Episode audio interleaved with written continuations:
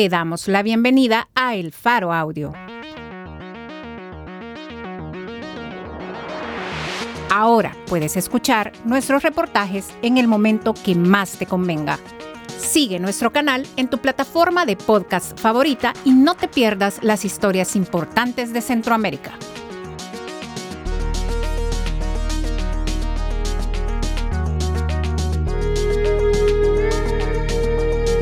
Hoy es 29 de agosto de 2022. Este es un artículo de Efren Lemus, titulado Dos meses después de su captura, el cuerpo vapuleado de Don Paco regresó a casa en un ataúd. Publicado en elfaro.net.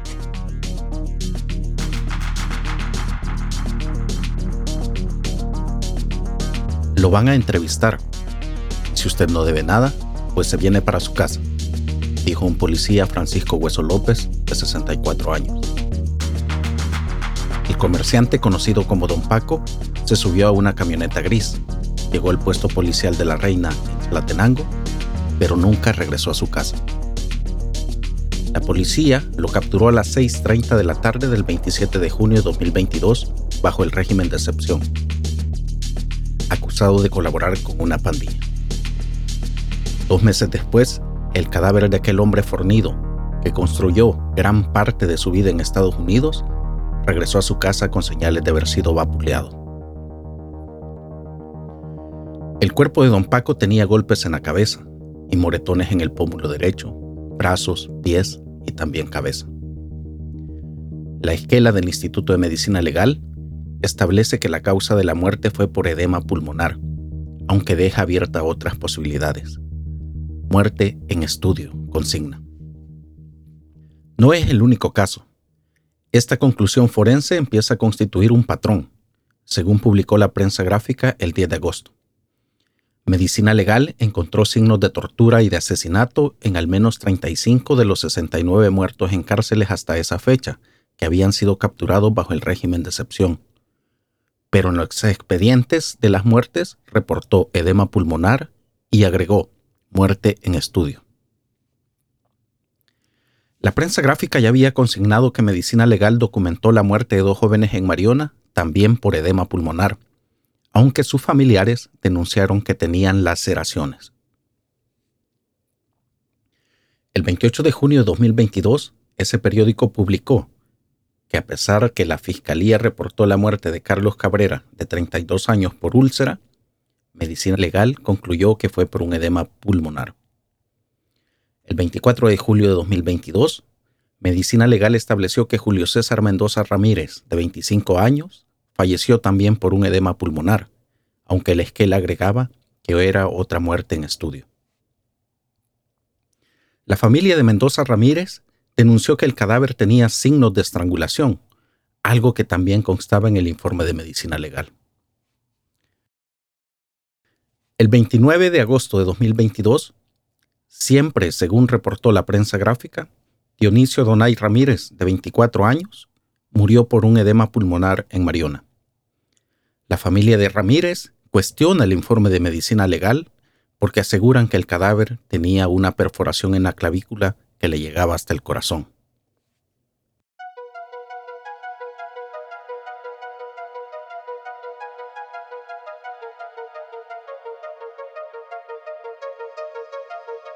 La última vez que lo vi fue en el puesto policial. Mira, papá, le dije, solo te pido que soportes. Esto va a pasar. Mucha gente nos va a apoyar, pero no vamos a tener dónde recurrir. Recuerda Francisco Hueso, su hijo mayor, haberle dicho. El régimen de excepción ni siquiera le dio la oportunidad para defenderse. La policía lo capturó por tener un antecedente judicial el de haber sido declarado inocente del delito de agrupaciones ilícitas en noviembre de 2021.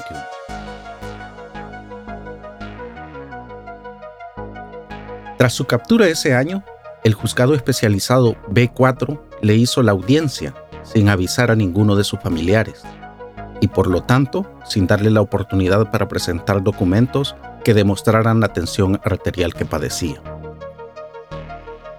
La Procuraduría General de la República encargada de la defensa pública, planeaba indagar los arraigos de don Paco para finales de agosto, cuando él ya estaba muerto.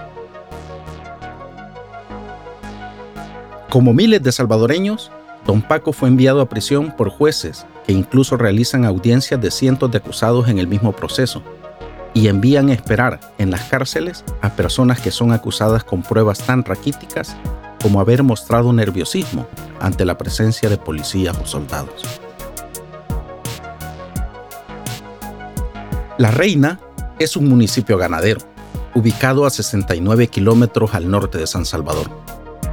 El pueblo, asentado en una sucesión de cerros, tiene un parque y alrededor está la iglesia, la alcaldía y el puesto de la policía. A unos 400 metros, siguiendo una estrecha calle pavimentada, en el barrio Las Delicias, está una casa donde elaboran queso, crema, cuajada, quesillo y queso seco. Esa era la casa de, y el negocio de don Paco. Según sus familiares, él se dedicaba a la elaboración de lácteos desde los 7 años. Una parte de sus productos los distribuía en San Salvador y otra parte los comercializaba en su tienda. En 1994, tras ser víctima de un asalto, vendió unas vacas y emigró hacia Boston, Estados Unidos, donde trabajó para una empresa recicladora. Tres de sus cuatro hijos y la mayoría de sus seis nietos también emigraron hacia los Estados Unidos. Durante más de dos décadas, el negocio quedó en manos de su esposa y su hijo mayor.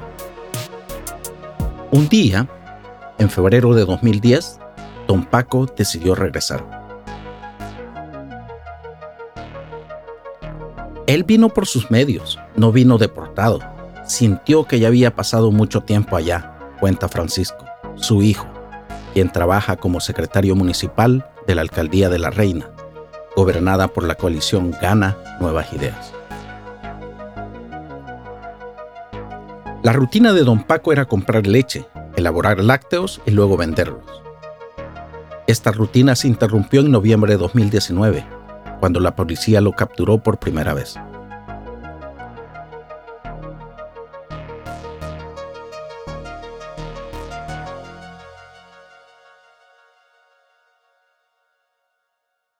H7 2019 era un pandillero que se convirtió en testigo con criterio de oportunidad. Él aseguraba que conocía las entrañas de la clica Fulton Loco Salvatrucha, programa Hollywood de la Mara Salvatrucha. Confesó que había cometido 14 homicidios y delató a sus cómplices. Reveló, además, los nombres de 132 personas que pertenecían o colaboraban con la pandilla. El 19 de noviembre de 2019, la policía montó un operativo en varios municipios de Chalatenango y los capturó a todos. H7 2019 era un testigo mentiroso. Los hechos y los documentos contradecían su relato. Por ejemplo, él confesó que el 23 de mayo de 2014, seis pandilleros asesinaron a dos hermanos de apellido Sosa. Dijo que los pandilleros iban armados con escopetas y pistolas y que observó cuando todos dispararon contra la víctima. Dijo que iban armados con escopetas y con pistolas y que observó cuando todos dispararon contra las víctimas.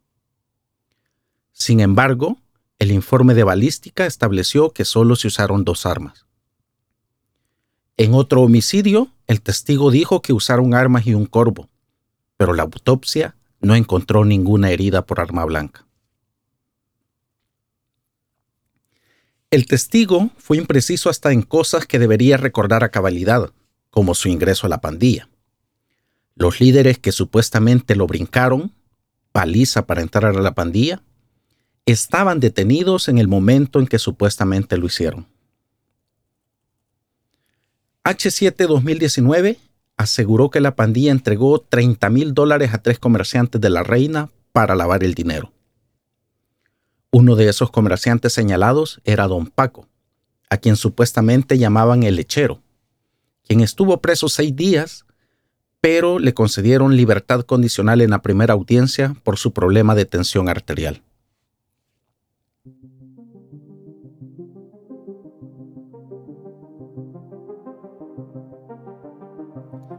Don Paco no huyó. El 17 de diciembre de 2020 enfrentó el juicio y ahí el testigo H7 2019 se contradijo otra vez. El testigo aseguró al principio que entregó 10 mil dólares a cada uno de los tres comerciantes, pero ante las preguntas de los abogados, aseveró que nunca había tenido en sus manos más de 2 mil dólares por las actividades ilícitas de la pandilla.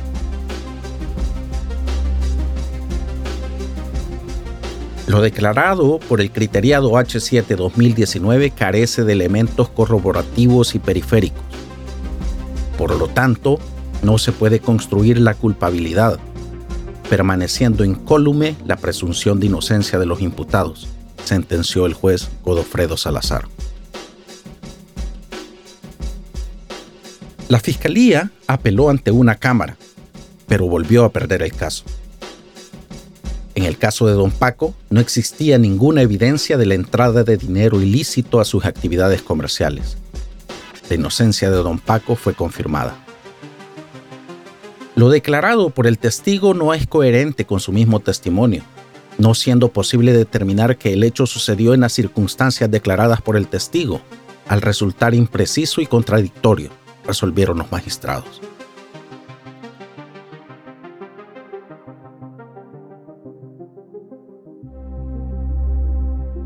La versión oficial dice que dos agentes de la policía realizaban un patrullaje preventivo a las 6.30 de la tarde del 27 de junio de 2022, ya en régimen de excepción, en la calle principal del barrio Las Delicias, y ahí capturaron a don Paco y a otro señor de nombre Oscar Edmundo Amaya Maldonado, quien también fue procesado por el testimonio de H7 2019. Oscar Edmundo fue declarado inocente de agrupaciones ilícitas, pero también fue capturado. se consultó mediante fuente anónima del referido barrio para indagar más sobre los sujetos antes mencionados, manifestando las fuentes que los sujetos anteriormente se reunían y colaboraban con los miembros de la Mara Salvatrucha, con nivel de colaboradores, reza el documento fiscal. Don Paco no estaba en la calle, no fue capturado durante el patrullaje preventivo y tampoco estaba reunido con Oscar Edmundo. Las cámaras de seguridad del negocio grabaron la llegada de dos policías en una motocicleta. Los agentes preguntaron por don Paco, le pidieron el DUI y lo cuestionaron sobre su detención el 2019, proceso judicial que concluyó en noviembre de 2021. La familia mostró documentos que comprueban que el caso que le generó su antecedente fue cerrado definitivamente y don Paco fue declarado inocente. Pero los policías insistieron en que debía ir al puesto policial para corroborar la información del DUI y responder a las preguntas de unos investigadores. Don Paco subió a la camioneta de su hijo, llegó a la oficina policial y ahí le informaron que sería capturado por colaborar con una pandilla. Nosotros, le dije a la policía, no estamos en contra del presidente, no estamos en contra de nada, ni del régimen de excepción. Estamos a favor porque hemos sido dañados por las estructuras delincuenciales, tanto en el proceso que mi papá llevó, que tuvimos que hacer muchos gastos por eso, así como hemos pagado extorsión por vivir y trabajar acá. Hemos sido víctimas. Lo que estamos en contra, le dije, es que usted quiera llevar a una persona que no tiene nada que ver con la delincuencia, dice el hijo de don Paco. Las pruebas para capturar al comerciante fueron la información de la fuente anónima y una ficha policial. El Faro tuvo acceso a la ficha, pero la misma no detalla cómo don Paco colaboraba con la pandilla, con quién o dónde supuestamente se reunía la ficha tiene datos personales y un apartado de información de interés, donde consigna que en 2019 fue detenido por organizaciones terroristas. La información es imprecisa porque la acusación fue por agrupaciones ilícitas. La ficha también tiene unas fotos que fueron tomadas de su Facebook y aseguran que sus alias son Paco o Culo Azul. Este último apodo corresponde al de otra persona del pueblo, según algunos habitantes. El pasado 7 de agosto, el Faro publicó una investigación sobre cientos de capturas hechas por fichas policiales o por criterios ambiguos, como parecer sospechoso o nervioso. Las fuentes consultadas en ese reportaje revelaron que algunas fichas policiales fueron elaboradas después de los arrestos. Es decir, bajo el régimen de excepción, ocurre que a veces la policía primero captura y luego investiga, pese a que la Constitución le ordena lo contrario. La mañana del domingo 28 de agosto, el Faro llamó al puesto policial de la Reina para preguntar por qué capturaron a don Paco. Tras consultar con el subjefe del puesto, el agente que contestó la llamada recomendó llamar a la delegación de Chalatenango, la oficina que centraliza toda la información de ese departamento. Tiene que hablar con la mera jefa de comunicaciones, pero ella ahorita la han cambiado de puesto y no han nombrado a nadie en su lugar, respondió el oficial de turno de la delegación de Chalatenango.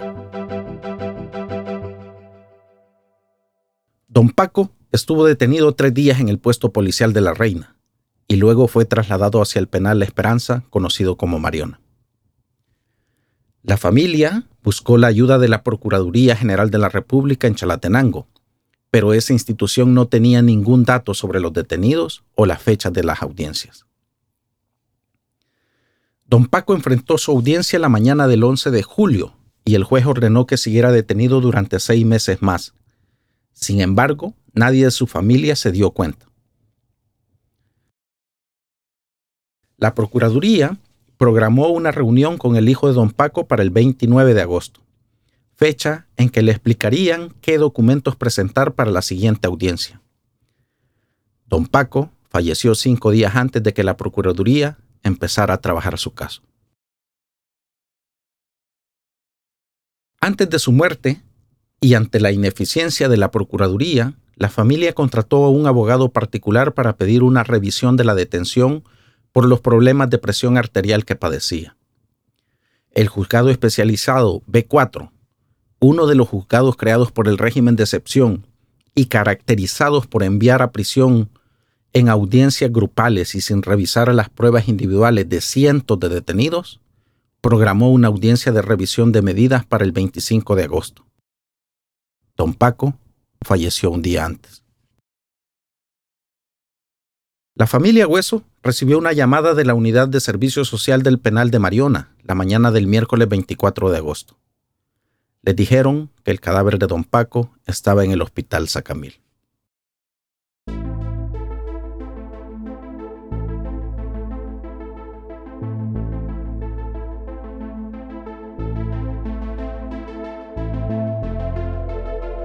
Cuatro hombres estaban sentados bajo la sombra de un árbol en el Parque de la Reina, frente a la iglesia. Eran las tres de la tarde y el calor era sofocante. Dentro de la iglesia estaba el ataúd. Afuera estaban los hombres que hablaban sobre don Paco y el régimen de excepción. Cuando me dijeron que había muerto, yo sentí como que me dieron un leñazo.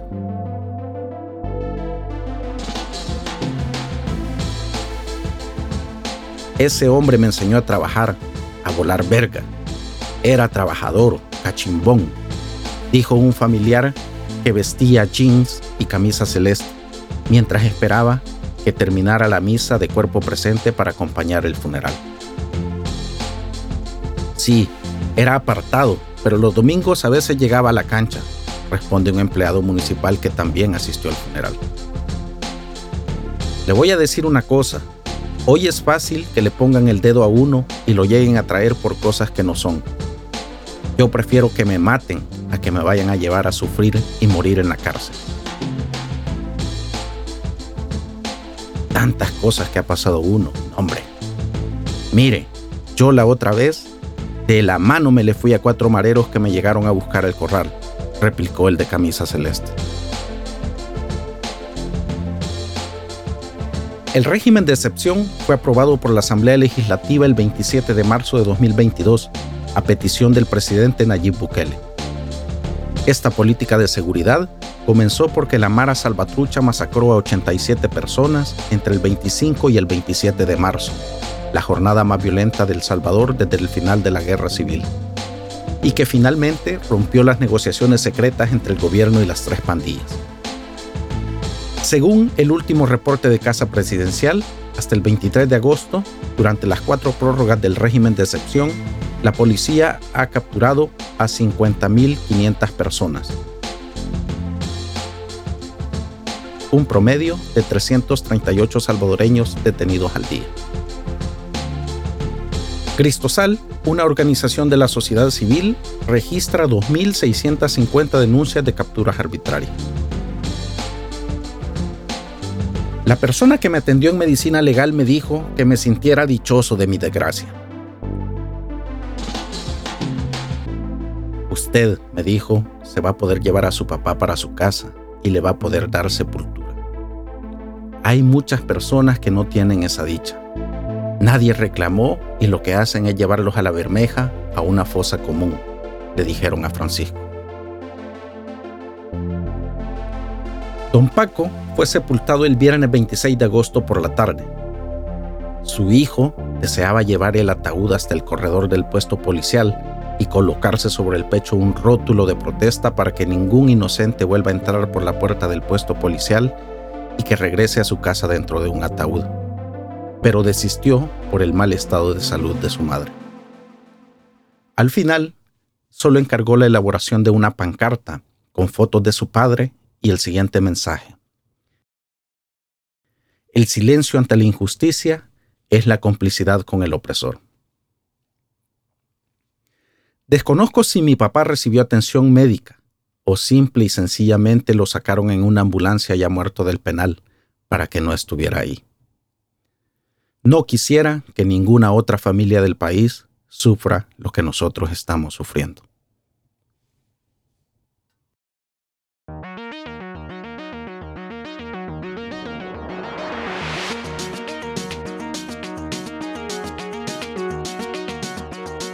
Dos meses después de su captura, el cuerpo vapuleado de Don Paco regresó a casa en un ataúd.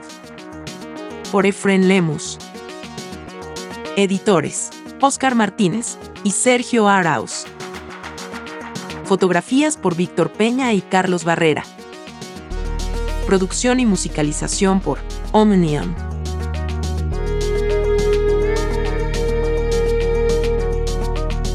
Gracias por escuchar esta historia. Si te parece valioso nuestro trabajo, apóyanos para seguir haciendo periodismo incómodo. Sé parte de nuestra comunidad de excavación ciudadana desde un dólar a la quincena. Ingresa a apoya.elfaro.net.